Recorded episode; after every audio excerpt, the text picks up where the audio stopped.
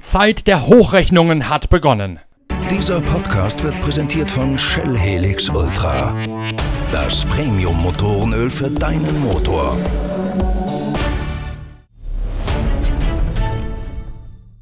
Das 24-Stunden-Rennen biegt in seine Schlussphase ein und es geht nicht nur um die Position auf der Strecke, es geht auch um das Bedienen der Rechenschieber hinter den Kulissen. Die Strafe der einstmals führenden Mannschaft mit Kevin Estre und Laurenz Fantor im Werksmantei-Auto ist mittlerweile abgesessen. Fünfeinhalb Minuten hat Laurenz Fantor vor sich hingeschmort in der Strafbox. Dann hat das Team direkt den nächsten Boxenstopp absolviert mit dem Resultat, dass es jetzt einen Offset, einen Unterschied gibt in der Strategie zwischen dem Phoenix Audi R8, in dem Frederik Verwisch die Führung geerbt hat durch die Strafe gegen den Mantai Porsche und eben jenen besagten Porsche. Laurenz Fantor fährt einen Wahnsinnsturn seit der Strafe. Der reiht im Prinzip eine Quali-Runde an die andere und hat den Rückstand pro Runde um bis zu fünf Sekunden zusammenfahren können. Mittlerweile ist es eine halbe Minute, die der Audi mit Frederik Verwisch nur noch auf dem Guthabenkonto aufzuweisen hat auf den Verfolger, auf Laurenz Fantor.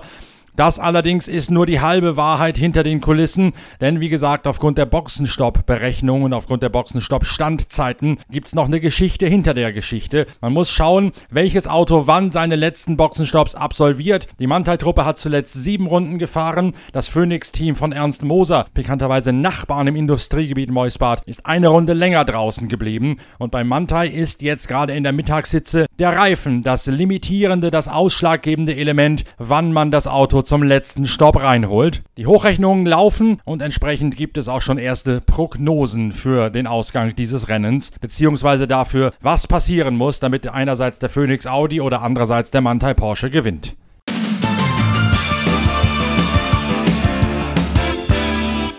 Beim letzten Stopp gelten andere Mindeststandzeiten als bei den vorherigen. Die alte Staffelung von 25 Sekunden pro Runde Unterschied, die gilt hier nicht mehr. Je später man stoppt, desto zeitenunschädlicher ist das Ganze, weil sich das Stoppfenster, die Stoppzeit überproportional verändert. Entsprechend versucht man den letzten Stopp so lange wie möglich rauszuzögern und da hat das Phoenix-Team eben diese eine Runde Vorsprung auf die Mantai-Truppe. Der Porsche, so heißt es bei denen intern, hat einen Malus von einer Runde. Und das heißt, wenn man es rein nüchtern ausrechnet, ohne zu sehr in Erklärungen zu verfallen, es muss zunächst einmal einen Führungswechsel geben und dann muss der Porsche 14 Sekunden rausfahren, um die Differenz durch die unterschiedliche Staffelung der Mindeststandzeiten an der Box beim letzten Service egalisieren zu können. 14 Sekunden ist also das Minimum, das Kevin Estre im letzten Turn rausfahren muss, wenn er einmal vorbeigegangen ist an dem anderen Führenden, an dem Audi R8, in den Dries van Tor reinkommt. Es ist momentan noch ein Geisterduell, aber das Ganze wird sich dann natürlich, je länger das Rennen dauert und wenn die letzten Stops absolviert sind, wiederum zu einem Kampf mit offenem Visier auf der Strecke entwickeln. Ich habe mit Olaf Mantei noch schnell hin und her getextet, ge-SMSt Daher habe ich auch diese 14 Sekunden, die er selbst ausgerechnet hat.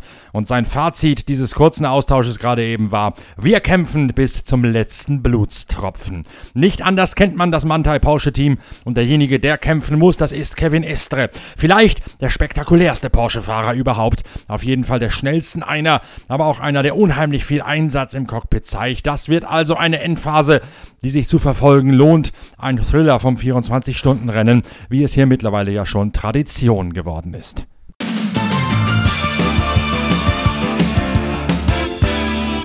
Zeit für eine weitere Live-Schalte runter in die Falkenbox. Martin Ragginger, der Österreicher aus dem Porsche des Teams von Sven Schnabel, philosophiert noch ein bisschen über die Herausforderung des 24-Stunden-Rennens und blickt zurück auf seine ebenfalls schon lange Geschichte bei dem Marathon. Ja, das auf alle Fälle. Ähm, bin mein erstes Rennen hier 2008 gefahren und ähm, ohne Unterbrechung jetzt hier im Jahr 2019 wieder am Start zu sein und das mit Falken ist natürlich ähm, eine super Sache, macht mir extrem viel Spaß und für mich ist es einfach eins der herausforderndsten Rennen, die es gibt.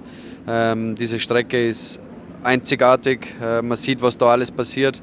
Ähm, Ob es vom Wetter her ist oder auf der Strecke, äh, es ist so viel Action geboten auch ähm, die Fans, die, die an der Strecke sind. Äh, es ist einfach alles zusammen ein Paket, was man sonst nirgendwo bei irgendeinem anderen Sportwagenrennen bekommt.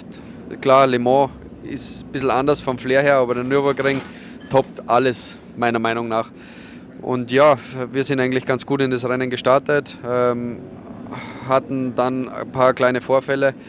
Natürlich der Reifenschaden, der hat uns ähm, sehr, sehr viel Zeit gekostet, weil auch ein paar Sensoren kaputt gegangen sind, die was wir wechseln mussten.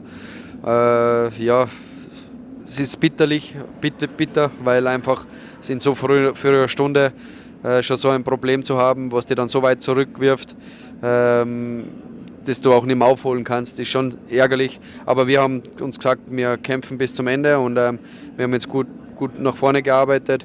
Aber natürlich, diese fünf Runden ähm, werden wir nicht mehr zurückbekommen.